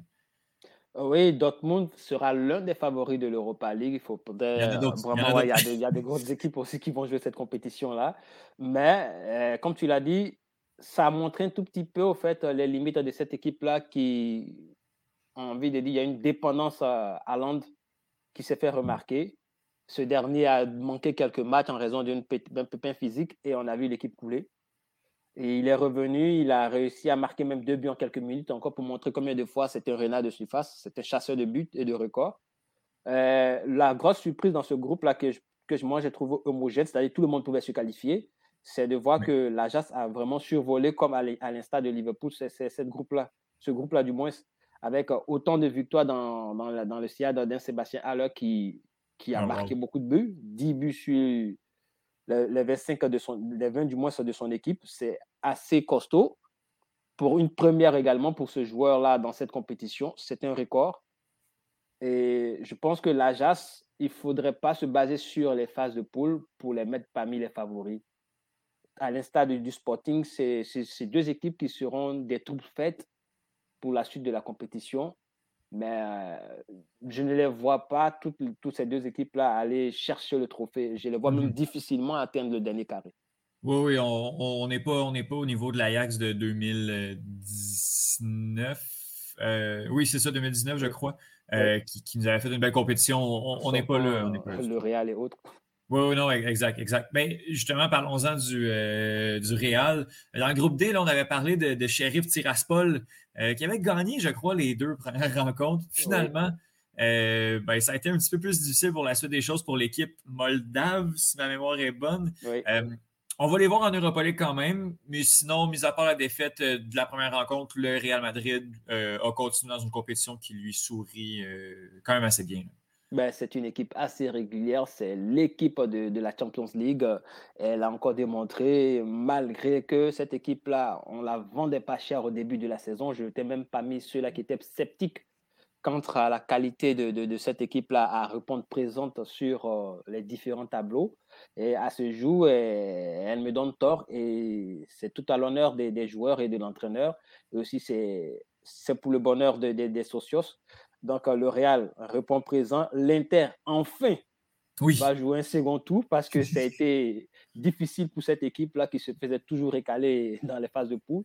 Et la petite surprise, c'est bien sûr le shérif qui vole la place euh, de, on va dire, du, du, mauvais perdant, entre guillemets, parce que pour eux tous, c'est juste d'aller dans, dans, la compétition, de poursuivre la compétition au Shakhtar qui est un habitué de, la scène continentale en Europe. Donc, euh, le shérif, pour moi, a été la bonne surprise, l'une des bonnes surprises de cette compétition-là. Elle a montré que il ne faudrait pas vendre la peau de l'ours avant de l'avoir tué. Elle a vendu cher cette peau-là. Malheureusement, le compte des faits s'est arrêté, tu l'as dit, un peu trop tôt. Mais ils n'ont pas démérité tout au long des différents matchs qu'ils ont joués. Et c'est tout à l'honneur de cette équipe-là qui a réussi à mettre la Moldavie sur la carte parce qu'il faut dire que c'est un pays qui n'existe pas officiellement. Wow. Très euh, bel, exploit quand même, justement, pour, pour cette équipe-là qu'on n'a pas vu venir du tout.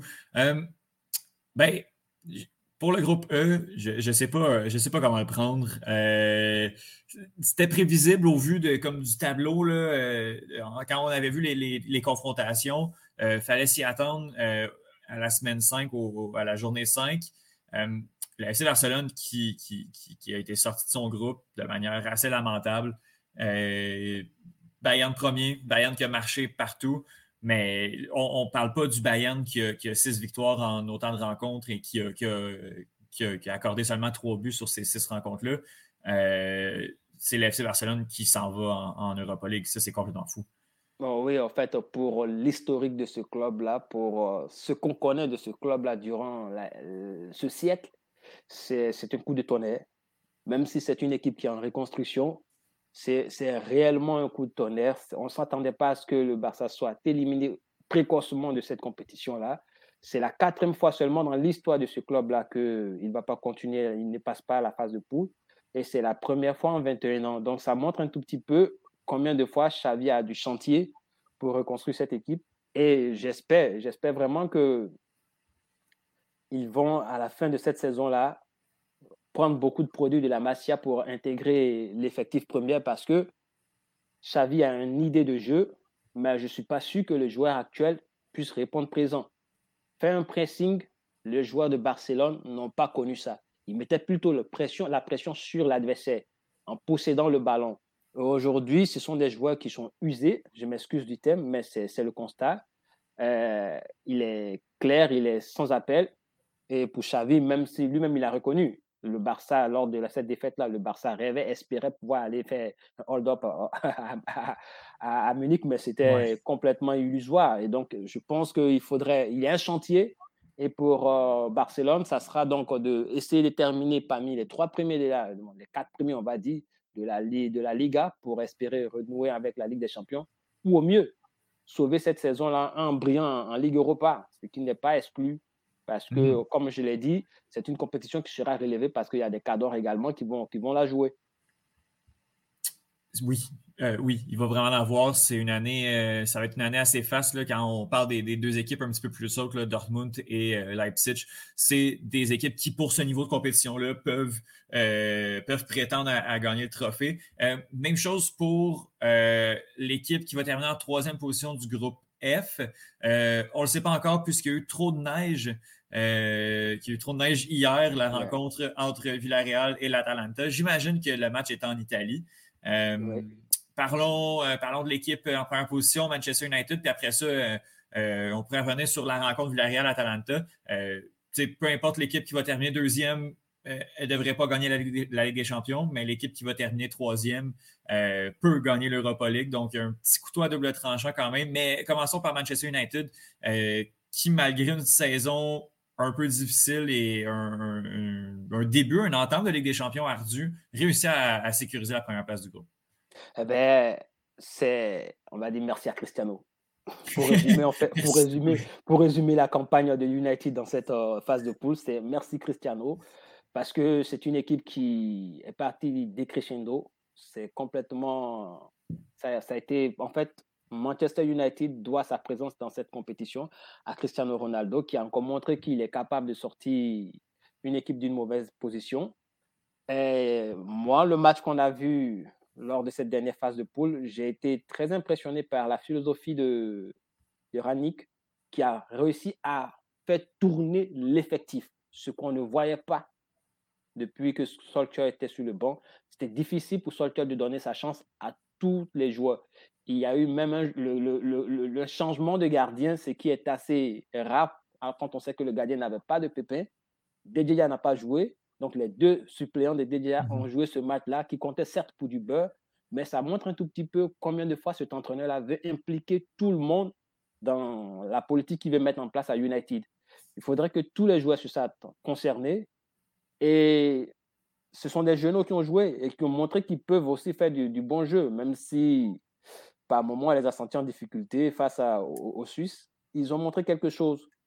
Maintenant, il reste à voir ce que ça va donner dans la suite de la compétition. Et pour moi, si ça va être encore du Cristiano dépendant, il risque de s'arrêter très vite. Oui, on, va voir, on va voir ce qui va se passer avec, euh, avec euh, Ronaldo. Euh, bon, Rangnick semble ramener cette équipe. Bon, en tout cas, on va jouer tellement peu de matchs qu'on ne sait pas ce qui va se passer. mais je veux t'entendre sur, sur Atalanta, Villarreal. on avait un groupe très, très faible, ce, groupe F-là. peu importe, bon, le gagnant de la rencontre va, se rendre en. Ben, enfin, il continuera, il continuera la, la, la, la, continentale. Exact. Euh, on, s'attend à quoi de, cette, rencontre-là? Qui va, euh, qui va aller chercher cette, deuxième position-là? Ben, moi, j'ai envie de dire balotage favorable à Atlanta parce que c'est une équipe très joueuse et qui plus va jouer à domicile. Ce sont des, gens qui, dans leur entre, marquent beaucoup de buts, même s'ils encaissent aussi beaucoup. Donc, euh, il va falloir que l'équipe de Villarreal, avec un nul, se, se qualifiera, mais il va falloir que cette équipe-là essaye de posséder le, ballon plus que l'adversaire. Parce que Doudan Zapata et sa bande sont capables, en une, seule occasion, de changer le coup du match. Donc, je dirais pour cette rencontre, avantage à Atlanta, mais il ne faut pas aussi dire que, comment on appelle ça, Villarreal n'a pas, perdant parce qu'ils sont aussi habitués à jouer à l'extérieur. C'est une équipe qui sait, qui sait voyager. Le sous-marin jaune être souvent allé loin en compétition. Donc, cet ADN-là, ils l'ont. Et ils voudront continuer pour ne pas que, comment on appelle ça, l'Espagne se résume à Madrid. Parce qu'à mhm. à, ce jour, c'est que les deux clubs euh, madrilènes qui se sont qualifiés pour la suite de la compétition. Et eux voudront qu'ils existent également sur la carte de la Ligue des Champions. Donc, je pense qu'ils vont essayer de mettre en place un système de jeu où ils vont, à mon avis, à mon avis, tenter de posséder plus le ballon et de ne pas permettre à, cette équipe-là d'aborder les, 25 mètres de la surface de réparation parce que même s'ils n'entrent pas dans la surface de réparation, je répète, Bergame est capable de marquer à tout moment. Ils ont des joueurs qui ont des frappes lourdes, donc ça peut faire la différence dans cette rencontre-là. Donc je dirais léger avantage à, Atlanta, on va dire 55% pour, pour, pour cette équipe italienne de se qualifier. Euh, Unai Emery renouerait? Encore une fois avec euh, l'Europa League, cette compétition qui lui euh, sourit si bien. Euh, groupe, groupe G, encore là, on n'a pas de, de, grands favoris. C'est un groupe qui était assez ouvert.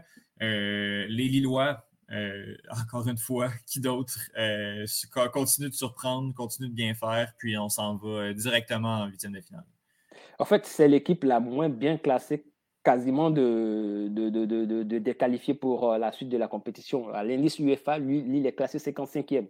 Et tous ces, tous ces équipes-là sont au-delà des 20 premiers de, à l'indice UEFA. Donc, c'était une, c'était une poule où tout le monde pouvait se qualifier. Lille a réussi à inverser le cours des choses parce que Lille était mal embarqué. Et grâce au réveil, on va dire, de Jonathan David et de Braz, Ils ont réussi donc à enchaîner trois victoires, ce qui n'est pas rien. C'est la deuxième fois seulement de son histoire que Lille va passer la, phase de poule. ça veut tout dire. Et honneur à cette équipe de Strasbourg avec euh, ses genoux. Ils ont réussi à déjouer Séville. Séville était logiquement le favori, entre guillemets, de cette, de cette poule-là pour son histoire sur euh, la scène continentale. Mais Séville a dégringolé. Wolfsburg, on va dire que ce n'est pas le Wolfsburg des années 90. Donc, euh, c'était attendu que ça sera difficile pour cette équipe-là dans, cette compétition-là, quand bien même ce sont des Allemands, on connaît leur fight spirit, mais ça n'a pas marché. Et je pense que c'est aussi pour les Allemands un peu triste parce qu'il n'y a que le Bayern qui va continuer la compétition. Les cinq gros du, du, continent européen se retrouvent donc euh, pour, la, pour la suite. Ajouter à cela donc euh, une équipe portugaise. Donc on va dire les six. Donc c'est un peu équilibré à mon avis, je, je pense. Mhm. Et c'est bien, bien réparti de voir tout, tout, toutes ces équipes-là. Et je le dis encore, mention spéciale à cette équipe de Strasbourg, une moyenne d'âge très, très, très basse. Mais quelle, quelle équipe qui, qui, qui, aime jouer au ballon? C'est une mhm. équipe qui, qui, qui, aime le spectacle, qui produit du jeu et qui peut surprendre. C'était le deuxième qu'il va falloir pas sous-estimer. L'équipe qui va jouer cette équipe-là doit savoir s'attendre à jouer, comme on appelle ça, 90 minutes pleines, au fait. Mhm. Le groupe H, euh, un peu l'image du groupe A, euh, du premier groupe. On a les deux premiers, puis, à moins d'une énorme surprise, euh, on se retrouve avec ces deux favoris-là.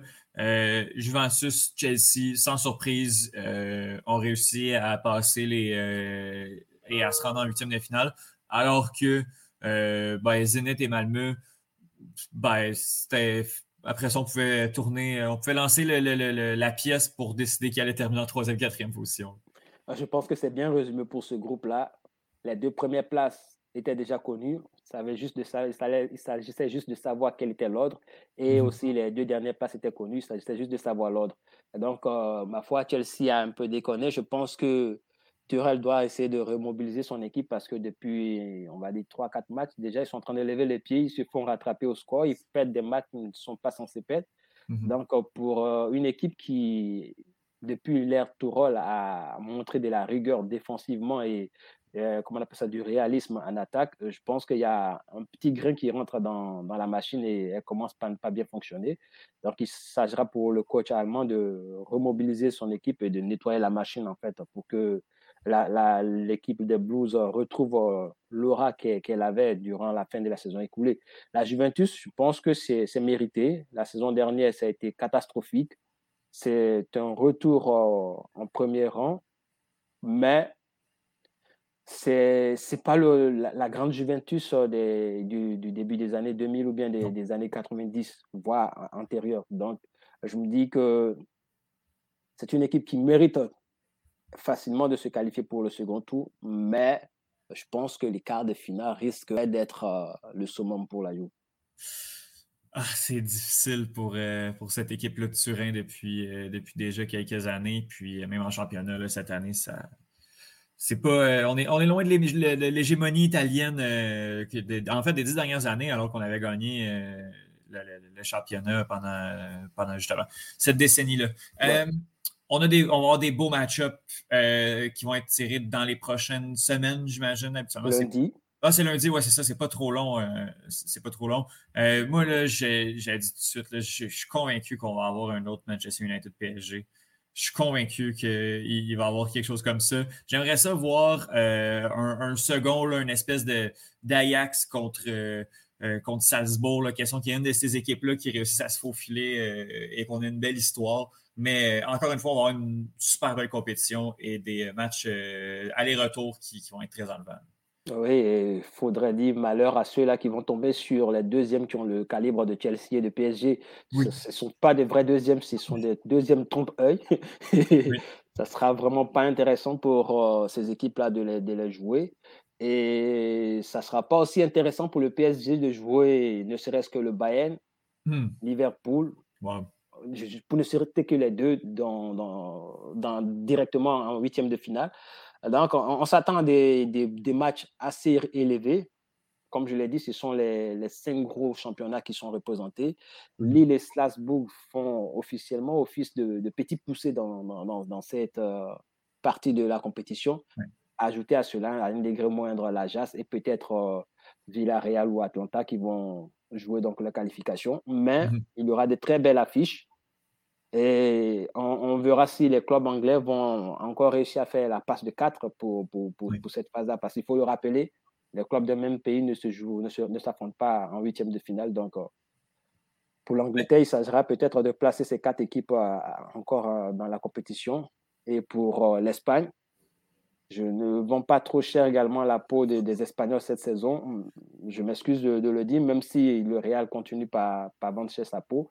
Mais il faudrait essayer d'aller de l'avant et puis espérer tomber sur un deuxième qui n'est pas soit Chelsea ou Paris, parce que ce sont deux grosses équipes, je le rappelle, qui seront difficiles à jouer.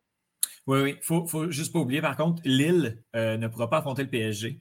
Oui. Euh, ce qui est quand même très bien aussi, là, compte tenu qu'on va prendre un deuxième. L'autre gros deuxième, ce serait Chelsea ou peut-être Atletico, mais reste que Lille a quand même un bon coup à jouer là, en, en se faufilant, en allant chercher cette première position là, et la deuxième du, euh, du PSG. Donc, Mm. euh, on va avoir des belles confrontations. On va avoir le temps de l'analyser. Les prochains matchs, habituellement, c'est autour de la Saint-Valentin. Donc, on a encore un deux mois euh, sans Ligue des Champions. Les, les- les tirages vont être faits. Puis, euh, je suis sûr qu'on va avoir le temps de, de- de- de regarder ça et de prévoir un peu ce qui va se passer, euh, toi et moi, dans les prochaines semaines. Benoît Dessay, je te remercie beaucoup. Bonne euh, fin de session. On À se reparle. Puis, on se reparler pour le temps des fêtes. là. donc, notre- notre- toute notre session va être terminée. là. donc, on se Yeah, yes. Et comme on le dit pour terminer, la réalité d'aujourd'hui n'est pas celle de février, donc toutes les quatre sont à rabattre. Effectivement, effectivement. Benoît Dessay, je te remercie énormément. Merci. à toi.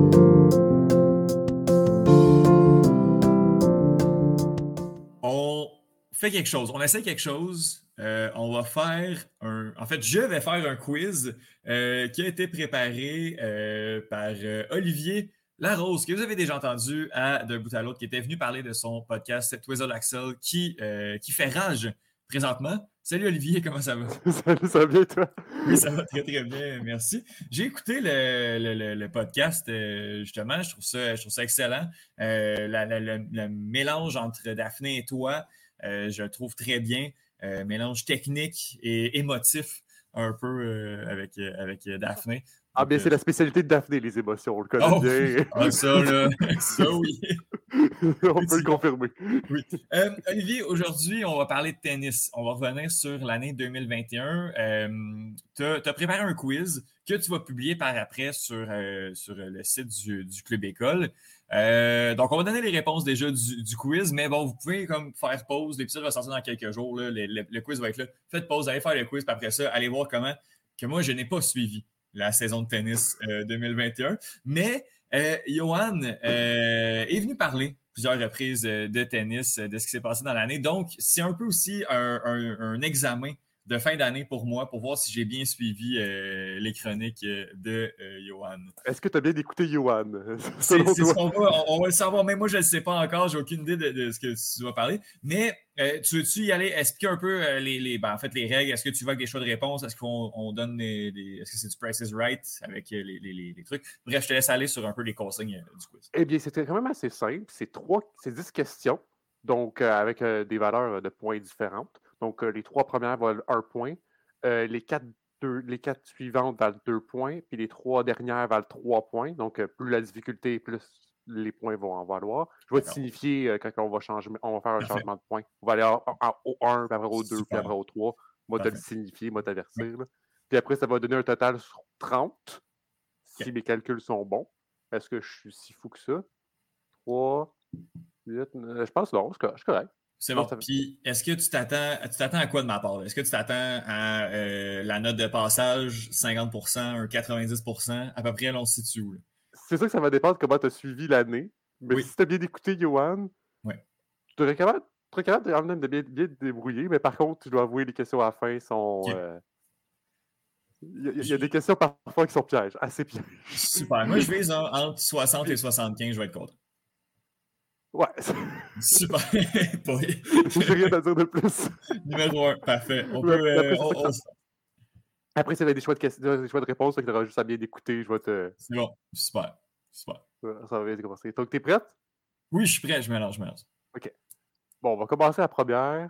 Selon, c'est assez simple. là. Selon le classement de la WTA, qui est la joueuse canadienne la mieux classée sur le circuit? OK.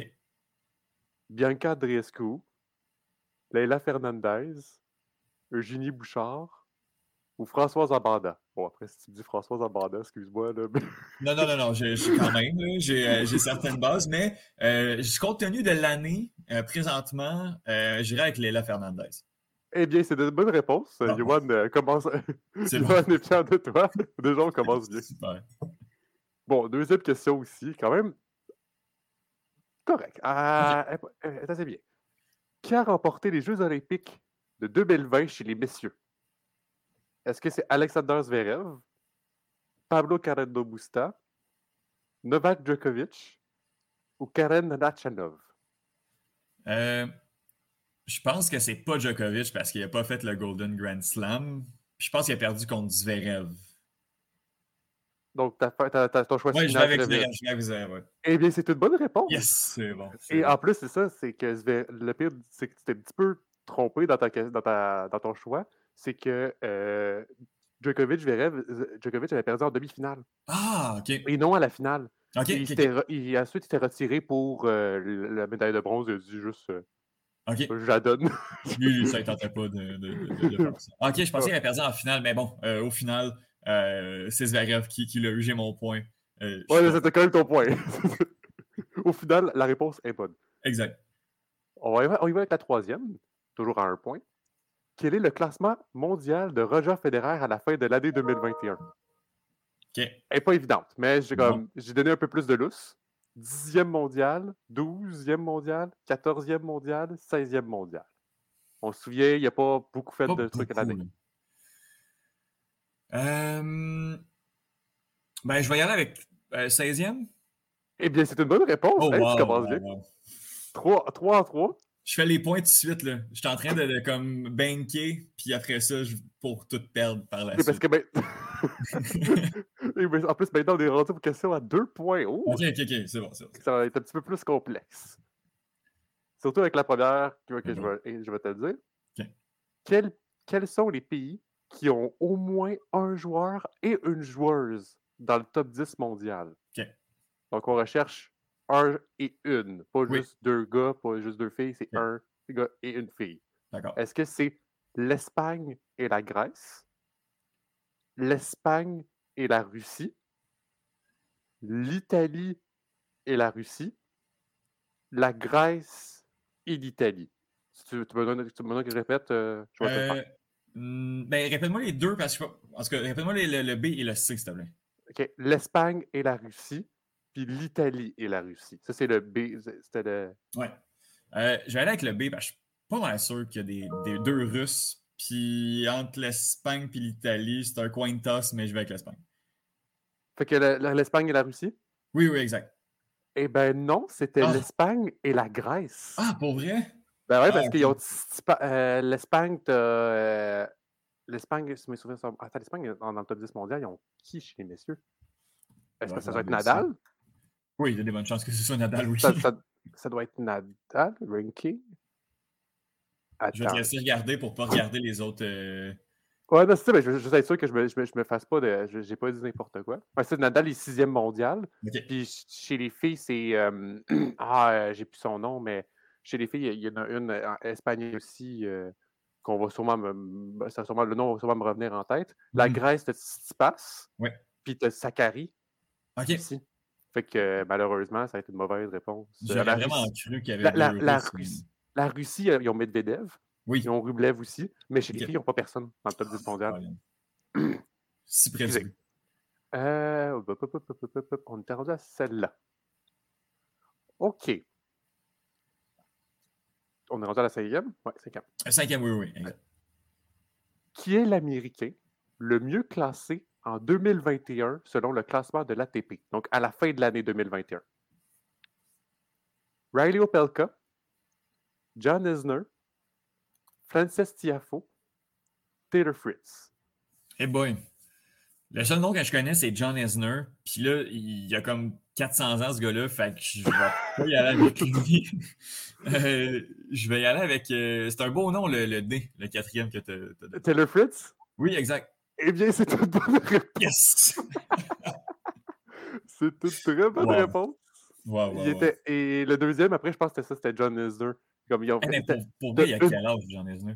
John Isner, euh, il doit avoir 20, il doit avoir la 20, au-dessus de la vingtaine. là. 36 ans. 36 ans, Oui, oui. C'est lui Ben, le, match le plus long de l'histoire, là, euh, là, 10 ans, là, tu sais. Fait que.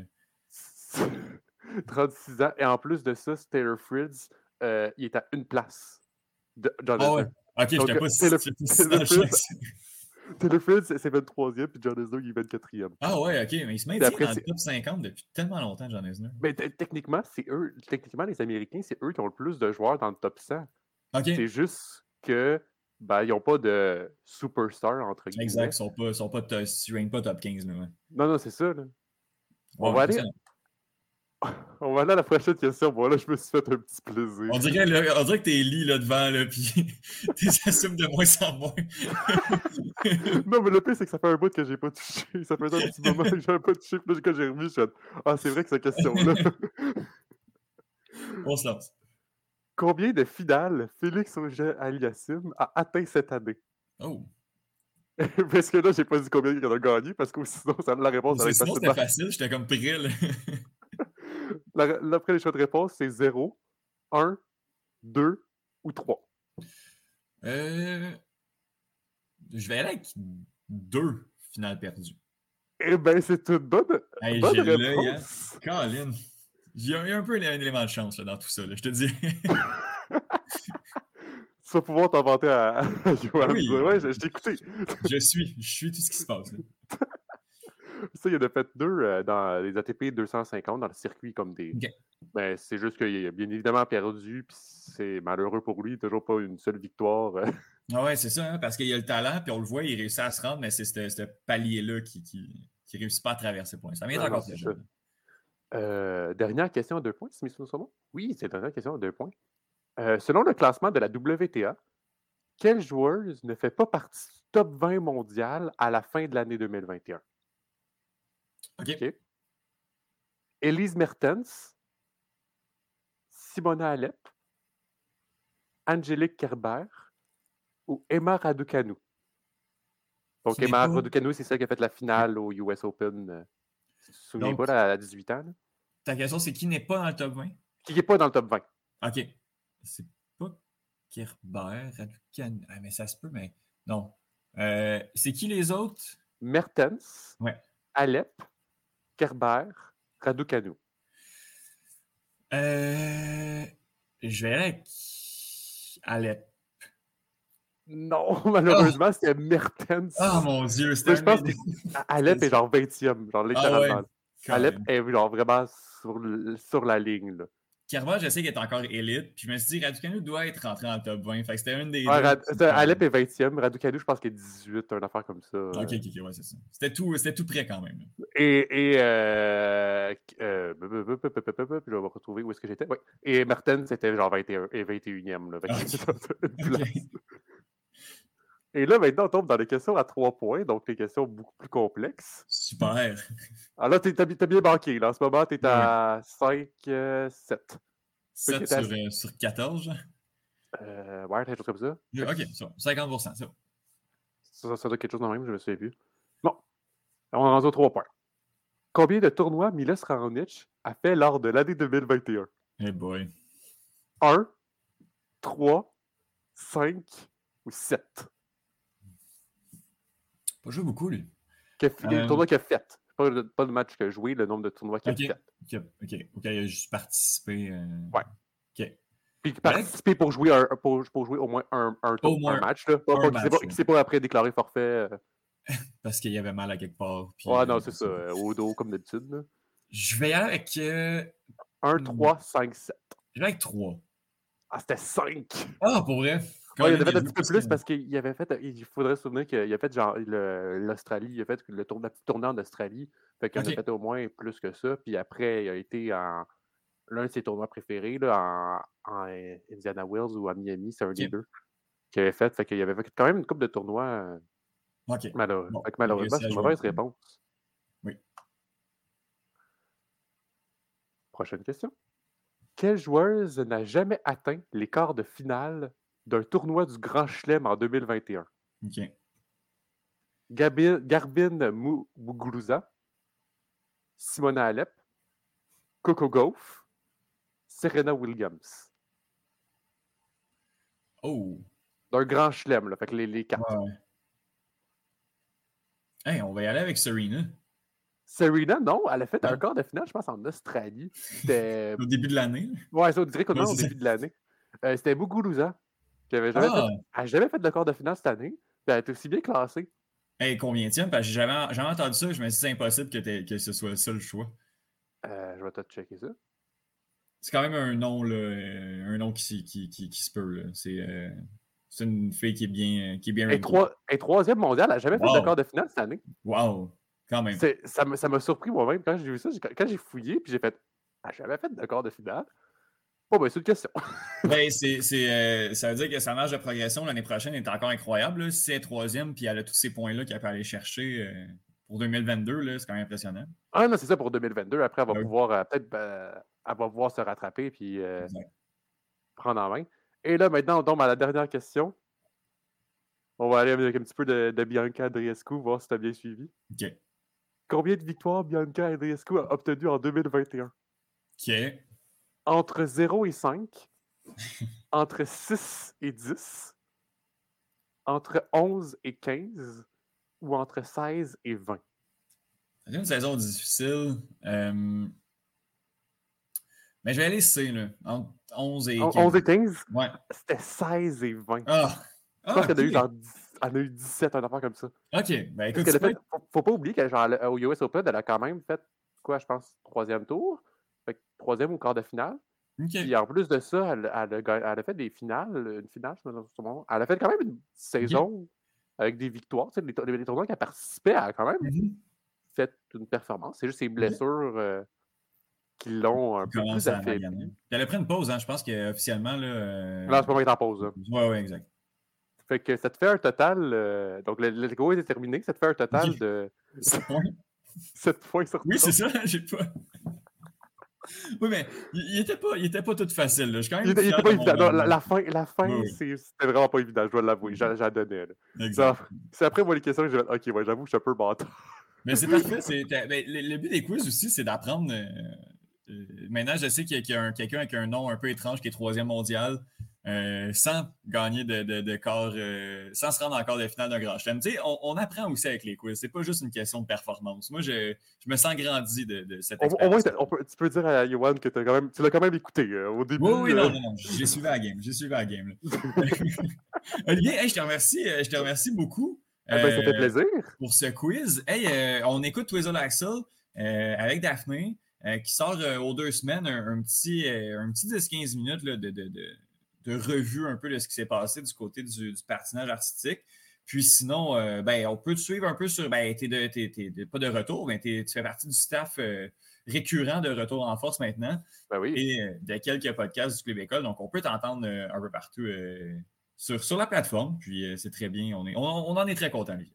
Eh ben, ça fait plaisir. Super. Bon, ben, je te souhaite de passer une très belle journée. Puis on se reparle très, très, très bientôt. Salut là!